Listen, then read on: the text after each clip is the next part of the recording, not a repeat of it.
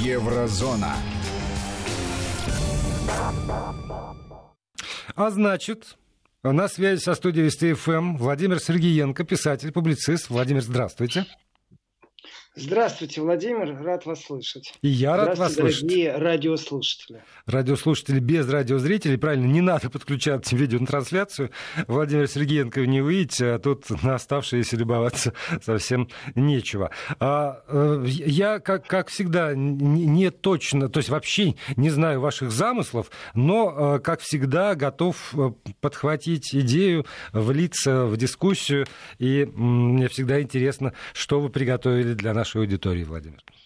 Владимир, э, да какие у меня замыслы, вы знаете, утром проснуться, почистить зубы и покорить мир. Ну, все как в мультфильме. Я вас попрошу озвучить телефоны, а тем, кто хочет все-таки меня увидеть, приходите э, в социальную сеть, находите меня, Владимир Владимирович Сергеенко, я там онлайн, и меня видно. Да, так не забудьте такое про Сергеенко. Владимир Владимирович э, для многих это такое словосочетание, от которого цепенеют. А, вот, Вы имеете в виду Маяковского, да? Конечно. 8 903, 8 903 170 63 63.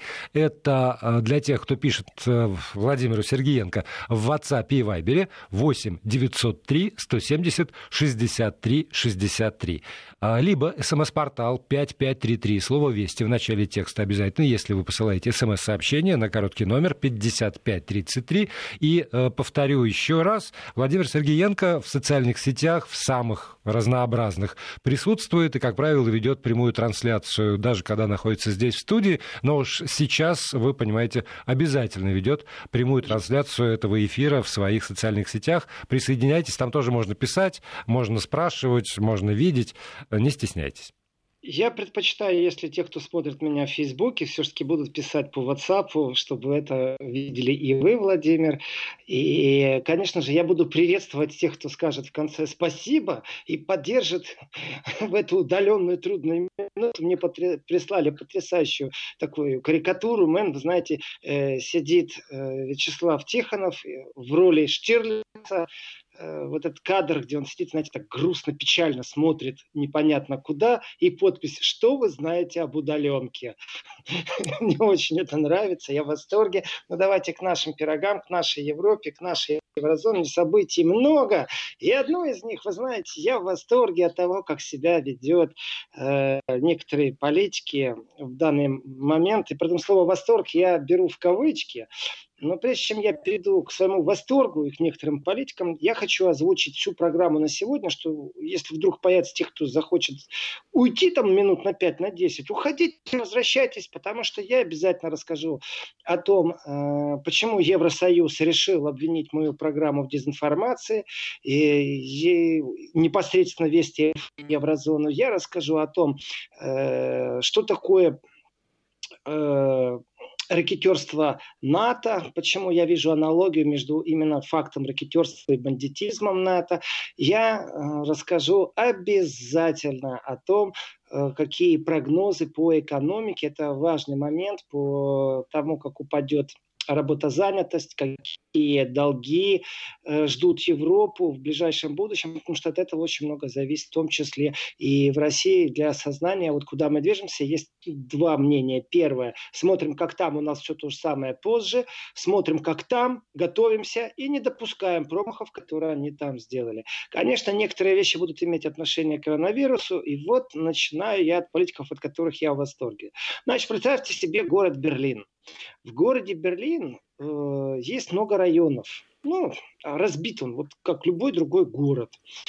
И один из районов такой самый центральный, самый ответственный, вот там, где туристическая зона, там, где политическая зона, это э, район называется Мите. И муниципальные выборы Берлина – это такая специфика жанра. Вы знаете, вот я не помню, чтобы, например, кто-то из партии левых победил э, в районе, в котором живут самые богатые люди. Ну, то есть, где элитные особняки, э, где машины сразу отличаются на порядок и количеством нулей, Э, при покупке. Там левые никогда не побеждали. Там борьба идет между правящей партией там, и, например, свободными демократами, которые поддерживают бизнес. Э, я не помню, чтобы, например, вот эти же свободные демократы имели успех в каких-нибудь спальных кварталах Берлина. То есть всегда есть определенная конъюнктура, и понятно, что они даже не напрягаются, вы никогда не увидите человека, э, отстаивающего там бизнес э, индивидуальных предприятий, чтобы он пошел в спальный квартал и как-то там за свою партию агитировал. Ну, просто этого нет. Туда даже ссылаться никто не будет. Там пролетарии, а здесь буржуа. И вот есть центральный район города Берлина Митте, и тоже такой кусочек очень специфический, там мало людей живет. То есть в спальном квартале, если тебя выбрали, то у тебя за твоей спиной может быть 40 тысяч избирателей. А в правительственном квартале МИТы, там же все на ночь уходят, там живет ерунда людей. Но тем не менее, этот район, в котором вы отвечаете за строительство дорог, а это Бундестаг, за проведение мероприятий, а это Бранденбургские ворота. То есть это политика, политика, еще раз политика. И вот глава центрального района МИТы Штефан фон Дассель, он из партии, отгадайте с первого раза, ну давайте не будете гадать, я вам скажу, он из зеленых. Э, вот, там тоже специфика жанра такова, там два самых больших парка берлинских в этом районе, и есть улицы, на которых, например, нет ни одного дерева, ну, чтобы перспектива была видна и красиво было смотреть.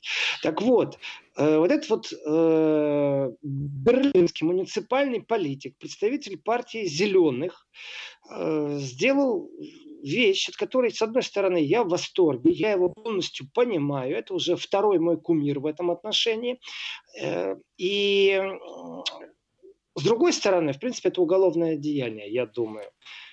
А теперь непосредственно к самому происшествию. Значит, э, первый герой – это Вальтер Штайнмайер, действующий президент э, Федеративной Республики Германии, то есть номинальный глава государства, который не управляет правительством, а только подписывает законы и ведет репрезентативную деятельность по Германии. Так вот, Вальтер Штайнмайер, э, когда узнал, что его жене нужна донорская почка, он отдал свою.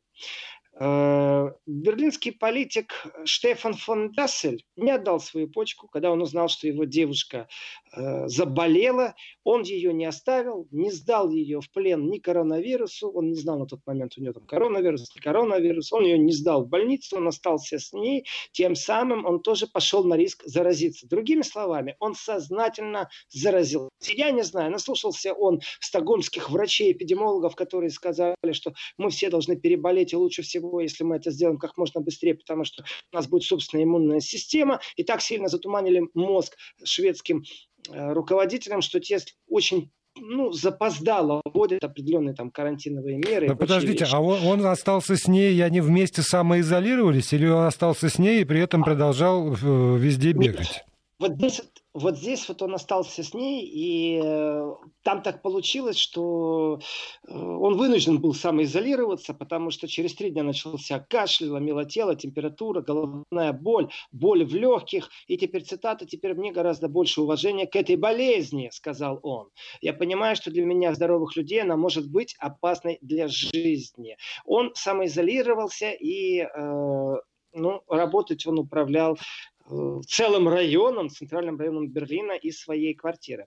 Э, я считаю, что это интересный прецедент, потому что само заражения ради своих близких. Вы знаете, э, я в программах часто говорю о том, что мы находимся в ситуации, когда понятие нравственность снова востребовано, когда больше с тебя не смеются, не тыкают в тебя пальцем, что ты, дурачок, бесплатно принес сумки старушки, ты же мог за это деньги взять.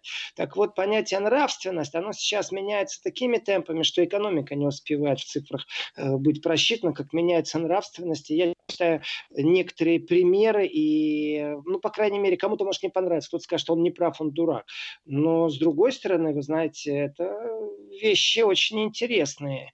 Э, как мы относимся к э, больному состоянию близких, кто какое решение принимает, кто отселяет родителей, кто приходит к дедушке и бабушке на пороге, что-то оставляет и уходит. То есть я понимаю, что появился интернет, и у нас в интернете ну, виртуал жизни заменяет, и я тоже сейчас обращаюсь к нашему коллеге Владимиру Константиновичу Мамонтову, которого очень уважаю, люблю, как он сказал, мы в Фейсбуке, мы все перешли э, в виртуал, э, у нас в виртуале знакомство, дружба, обсуждение, вечеринки, застолья, любовь и даже секс. А я добавил, что не только секс, теперь и похороны могут так проходить по подобию э, японских э, фирм, которые занимаются похоронными услугами, э, полностью включаются камеры, разный вид, разный момент, но только для того, чтобы там человек не присутствовал. То есть камера меняет все время направление, и они это так довели до какого-то совершенства. Раньше это было дико, а теперь я понимаю, что нас так раскидало всех, и границы на замке, что не дай бог, в виртуале может происходить и все. Э, ну, не дай бог. Тему немецкого политика я закрываю и перехожу... Подождите, прежде чем вы закроете эту тему немецкого политика, все-таки вы так, вот я не понял, вы так с, к нему относитесь в этом смысле с сочувствием, что он молодец, что не бросил девушку, а остался с ней? Э, вы знаете, Владимир, вот вы мне сейчас задали вопрос, как я отношусь. То есть вы хотите, чтобы я сейчас сказал свое личное мнение. Безусловно. Я... А, я... а чье личное мнение вы можете сказать в авторской программе? Да, Вы всегда смотрите, говорите авторская свое. программа «Еврозона», я ее ведущий, э, Владимир Сергеенко. Авторская программа подразумевает, что я в ней говорю свое мнение. Скажите, пожалуйста, авторская программа имеет право отличаться э, от э, любой другой программы именно тем, что автор говорит свое мнение? Пусть это кажется сейчас маслом масляным, но я имею право на свое мнение. Конечно, вы, вы знаете, даже обязанность имеете. Вы писатель, а вот, вы публицист, а вот, инженер человеческих душ и, и целых да, общественных движений. политических переговоров и кардинал э, серых схем Европейского парламента. Об этом я тоже могу рассказать сейчас. Э, как клеймят некоторые добрые поступки на Западе. С большим удовольствием расскажу. Э, но я не просто так вас спросил, Владимир, насчет своего авторского мнения. Э, а вот скажите, пожалуйста, вот вы после фразы о том, что вот как я отношусь к этому, можете подозревать, что э, кто-то на Западе напишет сейчас э, статейку такую мерзопакостную, какую-нибудь бульварную газетенку возьмет и напишет, что Вести ФМ, не, меня даже вспоминать не будут, а что Вести ФМ призывает заражаться, чтобы с близкими оставаться вместе. Вот вы можете себе такое предположить? Ну, э, господи, поскольку я не испытываю никаких иллюзий по поводу коллег, и даже себя иногда, то да, могу предположить. Но э, я понимаю, что нас просто слушают сейчас даже не столько в Берлине, сколько, например, в России. И люди могут искренне не понимать, а о чем говорит-то, потому что, а куда же деваться-то? Вот семья рядом, вот человек там, например, приехал из-за границы, ему велено самоизолироваться, он приезжает домой, а там есть, не знаю, жена, дети, и, не, не знаю, может быть, даже теща. Он естественным образом эти люди остаются рядом с ним, и даже если выяснится, что у него коронавирус. Ну а как? Куда его? Не, не, не в сарай же складывать? Значит, давайте так, коронавирус коронавирусом, а другие вирусы, а другие гриппы. Мы же как-то дома, даже когда остаемся, если кто-то болен, ну, если есть возможность, мы себя что же изолируем, как-то из одной чашки не пьем. Вот. Я помню разговоры о том, что каждый третий уже получает э, вместе с вирусом ослабленным еще и иммунку того человека. Много таких досужих разговоров, поэтому надо с ним есть из одной ложки. Вы знаете, разговор не об этом. На самом деле, мое глубокое убеждение, что разговор идет о доверии и возможности э, по уходу больным в разных странах по-разному. И э, немецкого политика я бы спросил, а он что, не доверяет немецкой больнице, что он решил остаться дома? А он что, не верит системе здравоохранения Германии, города Берлина, разрекламированной в некоторых местах очень сильно, что он решил остаться дома вместе со своей девушкой сознательно? Почему он ее не отправил? Почему сам остался Ну, может дома? быть, у нее были неярко выраженные симптомы Вот потому что, я не знаю, опять же, у нас врачи отчаянно рекомендуют, если у вас нет там очень высокой температуры, если вы не задыхаетесь, если у вас достаточно кислорода в крови, это всегда можно проверить, надавив на, на ноготь на пальце и посмотреть, за какое время становится снова там розовым этот самый ноготь. Не надо в больницу ложиться, вполне можно все это дома пролечить, э, там, переждать и победить этот самый вирус. Я, я поэтому и задаю уточняющие вопросы, потому что э, как, когда вы говорите, то какие-то вещи могут быть не очень понятны и мне, и нашей аудитории. А давайте исходить из факта. Вот есть политик, который остался дома. Э, свое личное мнение, я же не просто так вас спрашиваю насчет того, что можете ли вы предположить. Я тем самым делаю шаг уже в следующую да, часть я понял. программы. Да. в следующую часть программы. Дело в том, что я в программе э, в Еврозоне сказал о том, что нехватка персонала в Германии и есть учреждения при внешнем ведомстве э, Европейского Союза. Вот есть государство понятие МИД, Министерство иностранных дел. Вот МИДа в Евросоюзе нет. Есть ведомство, которое занимается внешними связями. Это ведомство в 2015 году создало организацию, которая должна отслеживать все, что связано с информацией из России, направленной на дестабилизацию Европы. И с мое личное мнение о нехватке персонала в Германии было расценено и внесено э, этим ведомством и этой подведомственной дочерней структурой, которая финансируется Евросоюзом, Союзом.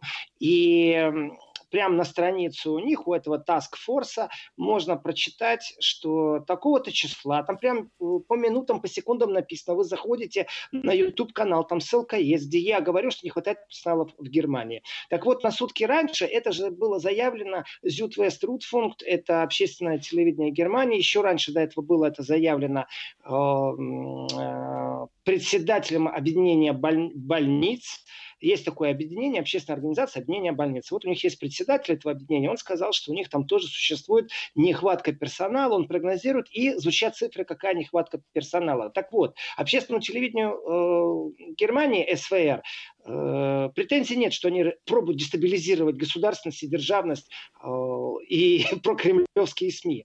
Э, председателю больничного объединения тоже таких претензий не представили. А вот программе Вести ФМ, э, притом еще и включили в список, понимаете, там Евросоюз уже 80 претензий э, предъявил э, России, что Россия пробует дестабилизировать обстановку, э, разрушает Евросоюз, я к этому отнесся спокойно, если бы не один очень интересный факт.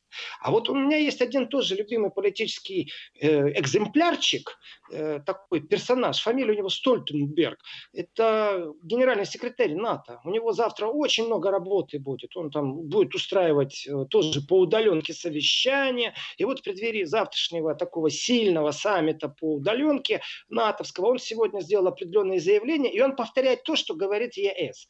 То есть, что Россия пробует дестабилизировать. Россия враг. Э, нужно бороться против дезинформации. И вы не поверите, там звучит потрясающая фраза. Эта фраза повернет любого в состояние легкого шоу. Вы представляете, Россия себе позволяет проводить военные учения на границе НАТО. Угу, скажу я. Это где, в Калининграде? Или где? Э, Слушайте, а, ну, а, а что так удивляетесь? Хотите, я вас успокою двумя, двумя предложениями.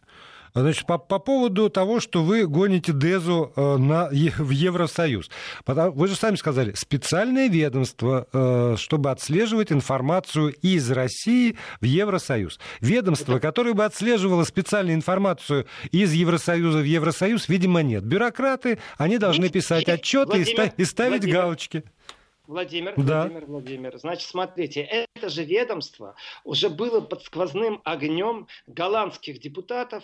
Мало того, они обвинили голландские СМИ как-то тоже так же в дезинформации, и голландские СМИ подали в суд, после чего это было изъято, э, и был прецедент того, что это СМИ тоже, не это ведомство ошибается, и э, на самом-то деле там аж три случая, при том, как это ни странно, они связаны с Украиной, но тем не менее это были голландские СМИ, они суд выиграли и по ускоренной процедуре. То есть там настолько все тяпля было сделано, то есть это не только против Кремля. А, они вообще-то, как Министерство правды, у Оруэлла в романе 84, знаете, э, вроде бы как стремятся еще стать полицией мысли.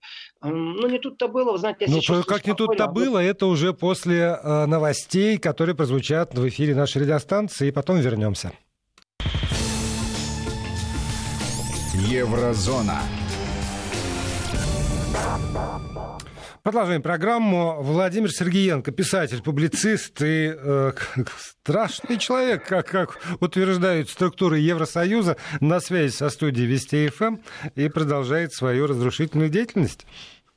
Э, Владимир, вы понимаете, вот цензура мысли, цензура э, авторского мышления, на самом-то деле, э, когда за тобой так следят, мне часто спрашивают и пишут, что Владимир, вот опять, пожалуйста, Ненецкий автономный округ, Архангельская область, Владимир, я всегда за вас переживаю.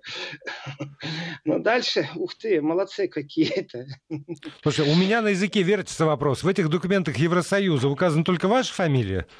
Нет, смотрите, там в этой организации, Task Force, вот эта э, подведомственная организация, значит, э, она категорически отказывается называть фамилии потому что у нее цель, как они говорят, бороться не против журналистов, а против СМИ. Они считают и отлавливают, у них есть волонтеры, у них есть бюджет, им там деньги выделяют.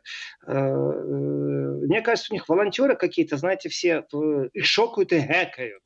И пусть они и это запишут как пропаганду, потому что те случаи в Голландии, они связаны с Украиной, и вот какая-то их перекошенность восприятия реальности, и они не могут понять, что такое авторское мнение, но они претензию поставили все-таки э, программе Вести ФМ а не мне лично. И сделано это тоже абсолютно сознательно, потому что э, я-то оперативно могу отреагировать и подать в суд прямо сейчас, и прямо в Германии, прямо в Евросоюзе. Э, но я не являюсь объектом и даже субъектом в данном случае. Угу. Э, Умные. Юридически, юридически все равно проверять это надо, э, такие вещи, и э, политически однозначно. То есть они, смотрите, Министерство э, правды имеют, которое должно за нами наблюдать. Они еще не диктовать будут, может, как я думать должен. Э, так вот, э, дело в том, что они же слушают и сейчас. И то, что они не понимают, что такое авторское мнение, что такое СМИ, это ерунда. Но Помните, как том, они... в советском старом анекдоте? Товарищ майор, привет, привет. Я не знаю этого анекдота, Владимир, напомните. Ну, это, это было давно, когда люди думали, что КГБ их прослушивает. Ну, неважно. Не, важно. а сейчас мы точно а, знаем... Ваша шутка понравилась товарищу майору. Да-да-да. Да-да-да, за нами следят и подглядывают. Чувствую ли я на себе цензуру? Нет, не чувствую, кроме самоцензуры. Э, быть на пике здравомыслия и э, относиться порядочно к информации, которую подаешь. Э, вот. А вот что касается самой системы и методички, то смотрите, прямо перед тем, как на НАТО собирается, вот эта организация собирает все данные, они что-то напихали. Я не собираюсь там разбираться даже с этими там 79, то есть мы там с вами 78 или 77 случай, мне все равно. Вот на своем примере я знаю точно, что структура, которая должна бороться с фейками, сама создает фейки. Вот и все. Молодцы, так им и надо. Э, пусть они вот так вот и живут и упиваются собственной аналитикой. Э, но, в принципе, э, если бы написал какая-то бульварная газета, кстати, немецкие бульварные газеты подхватили это, тут же можно уже найти, я им очень благодарен за то, что они стали пиарить Вести ФМ. Эм. То есть нас и так слушает полпланеты. И вот сообщение из Баварии я вижу с благодарностью, и с уважением, с уважением из Баварии, написал нам Александр. Здравствуйте, я вас всегда слушаю. Так вот, э, Дело в том, что это методичка, но на самом деле это очень четко спланированные вещи. Смотрите, какая-то структура, э, что-то там нашла, что-то там написала. Э, на основании этого подведомства, уже ведомства Евросоюза, а это уже серьезно, заявляет, что вот Россия их атакует. Они это сделали, многие политики разнесли, Пресса разнесла. Кстати, в прессе тоже можно изъять все это через суды. Так, по крайней мере, пишут голландские СМИ о том, как это было сделано в случае, когда э, эта структура фейканула против них, обвинив их фейком. Так вот, э, дальше у нас происходит НАТО э, собрание. И в преддверии вот этого натовского саммита, э, то генсек мой супер теперь любимый герой, он же не просто сам слушает Вести ФМ, он же даже не знает, наверное, существования, хотя, я думаю, знает э, вот, по роду деятельности, но он же цитирует уже ведомство Евросоюза, он уже опирается в своих словах на Евросоюз, и это его слова, он говорит, что распространение коронавируса не подорвет боеготовность Альянса. О, Господи! Вот он иногда скажет, как скажет, ляпнет, так ляпнет. Э, а дальше он говорит, что фейковым новостям из Москвы НАТО тоже должно противопоставить факты. Ура! Понимаете, вот прозвучало фейковым новостям из Москвы. Эм, так что у них все рассчитано. Э, уже забыли, какая программа и кто ведущий. Уже осталось только одно, что генсек НАТО говорит о том, что фейковым новостям из Москвы нужно противоставлять факты. То, что они факты будут предоставлять, я даже понятия не имею, о каких фактах они говорят. А вот то, что генсек НАТО пробует диктовать, как работать с информационным полем, это очень интересно. Ты патроны пересчитай, да возьми ёршик и почисти там какое-нибудь оружие. Можешь даже большой ёршик взять и большую пушку. Можешь даже покричать в нее. Или, например, использовать как пестик для подготовки каких-нибудь жаропонижающих, потому что вы ни на что не готовы. Уважаемый э, мой любимейший супергерой, генеральный секретарь НАТО Стольтенберг, а знаете ли вы, почему отменили учение Defender 2020? А, а знаете, почему, например, финны отозвали свои войска за других учений, которые на севере Европы, в Норвегии были, тоже в тот момент, когда были Defender 2020? Потому что коронавирус пришел. И это не фейковые новости из Москвы, это правда. Научитесь смотреть правде в глаза. А вот потом идите и рассказывайте, что фейковым новостям из Москвы вы будете противоставлять факты. То есть я считаю, что генеральный секретарь НАТО, озвучивая проблему с фейковыми новостями, вмешивается не в свое в поле деятельности, он идет на поводу у служб Евросоюза. Это очень на руку коллективному Западу, потому что застыла экономика. Э, в принципе, представитель Международного валютного фонда в Европе э, по его расчетам и по его заявлению э, говорит о том, что можно ожидать спад экономики Европы на 3% каждый месяц. Вдумайтесь, что такое 3% каждый месяц. Это значит, если, не дай бог, 10 месяцев для европейцев, это 30% спад экономики. Это одна третья в течение года. У немцев в документе за 2013 год, опубликованный 3 января, который хранится в архиве, э, в службе архива Бундестага, написано, что это может длиться 300 дней. И последствия э, просчитали еще тогда. И 300 дней – это не шутки. Первая, вторая, третья волны. Так что, может быть, НАТО действительно должно нанять просто пиарщиков хороших. Если они говорят, что готовность Альянса не будет подорвана коронавирусом, то это не совпадает с моей информацией, а также с моим мнением. Очень даже коронавирус подорвал боеготовность НАТО. Бравые вояки НАТО лежат в повалку иногда, между прочим, в больших ангарах. А, они же, американцы-то, приехали в Европу-то и а, своих 13 тысяч единиц боевых перекидывали сюда. И после того, как учения в некоторых местах остановили, э, некоторых солдат взяли на карантин. И вот карантин, вы знаете, там даже занавески их не отделяют друг от друга. Они в одном большом помещении на карантине. Ну, вообще странные вещи с медициной на Западе, а также э, с позиции Столтенберга, который говорит о том, что НАТО должны поддержать своих членов на фоне борьбы с коронавирусом.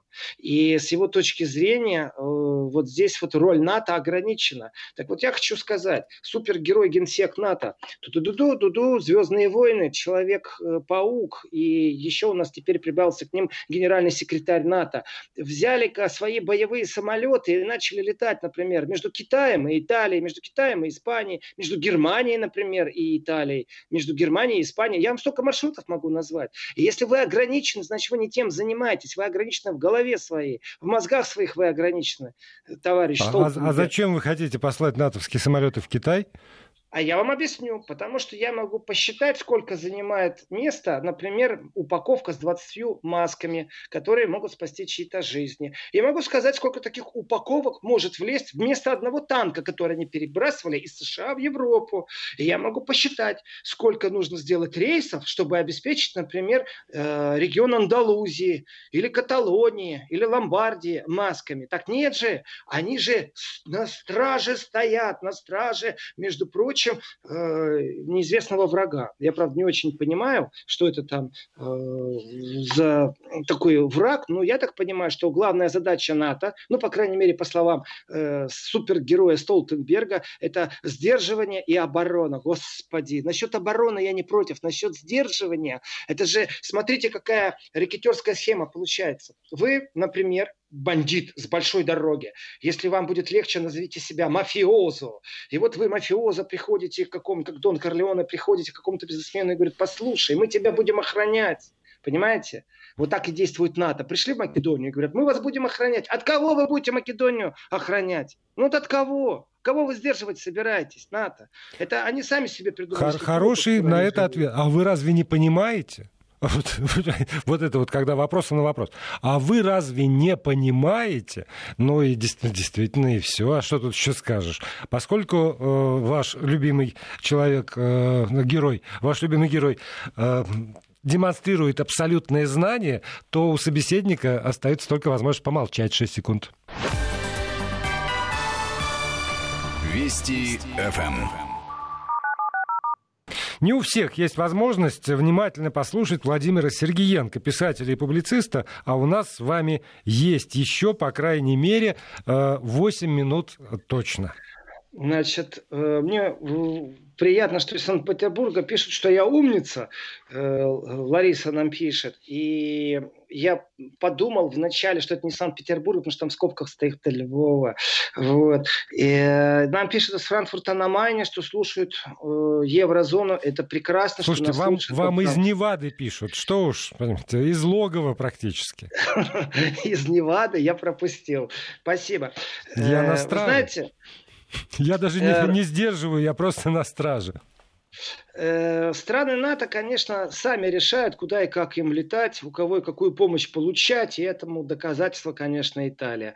И тут, смотрите, вот Россия послала самолеты. Представляете, такая спецоперация. Спецоперация, глубоко разработанная на Лубянке, а также в ГРУ, СВР, служба внешней разведки, государственное разведное управление.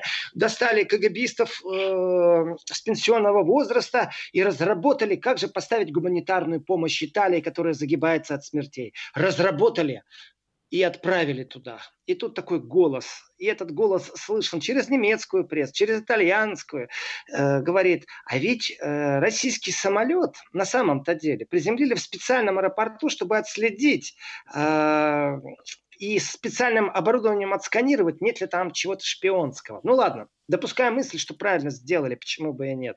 Дальше э, начинается волна. А вы знаете, что из того, что привезла Россия, не все-таки там нужно. Там 80% это вообще ненужные вещи.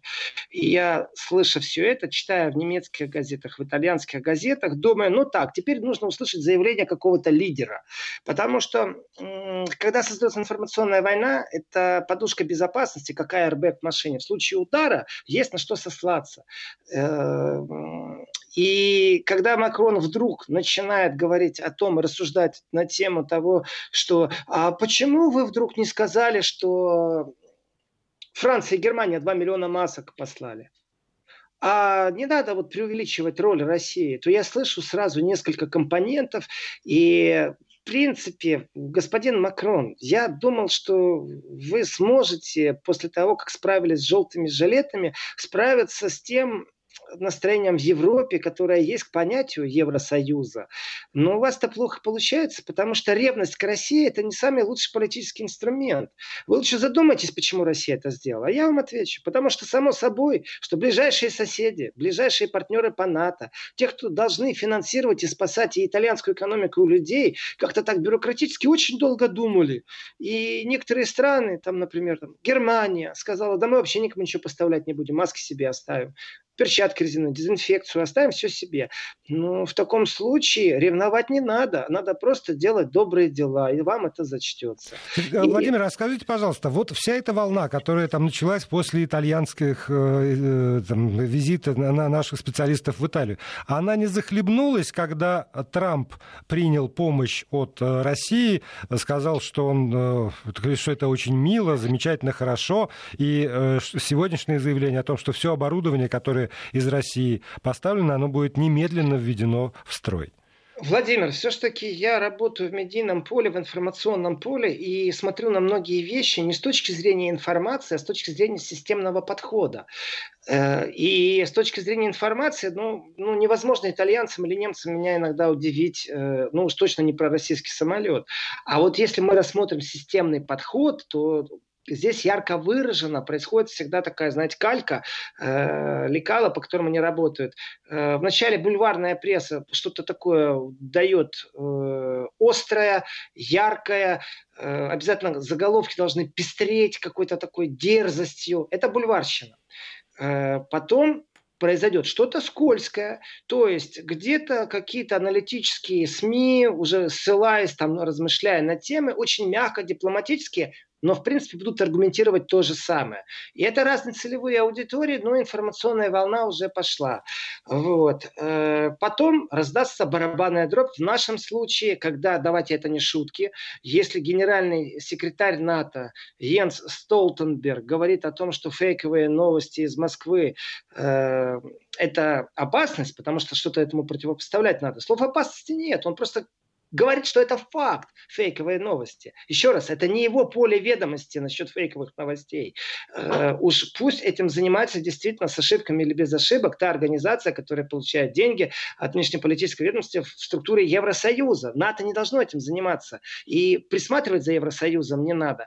Но когда он это озвучивает, то вот первые два шага, то есть бульварщина, потом аналитика, дают повод того, чтобы на основании заявлений представителей Евросоюза прямо перед заседанием, э, перед саммитом НАТО об этом говорил, конечно же, Столтенберг. Но я его, если честно, понимаю и не осуждаю. А все очень просто. Дело в том, что НАТО облажалась как структура, учения пришлось отменить, э, коронавирус их отменил на самом-то деле. С точки зрения цивилизации, гуманности, а также необходимости реструктуризировать ВВС НАТО, чтобы они могли оперативно доставлять, он говорит, ну мы не всегда можем что-то это сделать. Итого, организация НАТО, ну не нужна. И, конечно, авторитетно можно прийти и к новому свежеиспеченному члену НАТО рассказать о том, что мы тебя защищаем, но только извините меня, это это действительно выглядит как Дон Корлеоне, который говорит, что там есть враги.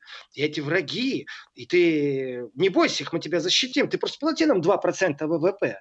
Так вот, НАТО сейчас не будет получать 2% ВВП от ведущих экономик Европы, потому что те суммы, которые нужно сейчас вливать в экономику Европы для восстановления после того, что сейчас происходит, они никак не могут иметь в себе в бюджетах просчитанные варианты к тому, что еще и НАТО нужно содержать. Если это это сделают европейские правительства, ну, кроме вот этих карликовых государств, там, балтийских государств, которые все равно сколько от ВВП, у них оно настолько маленькое, что можно и 3% дать, э, и купить там, я не знаю, там 4 колеса или 4 гусеницы к танку, э, вот, то в этом отношении, конечно, НАТО структура, которая, ну, если не структуризируется, она может рассыпаться. И вот в этот момент я понимаю всю опасность. Представляете, вы генеральный секретарь например, Коммунистической партии Советского Союза.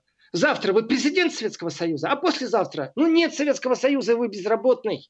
Вот точно так же генеральный секретарь НАТО, сегодня он генеральный секретарь НАТО, а завтра он может остаться вот точно так же, как и бывший генеральный секретарь ЦК КПСС, без работы. Поэтому обязан он пугать, стращать, особенно на фоне, когда будут встречаться э, все натовцы.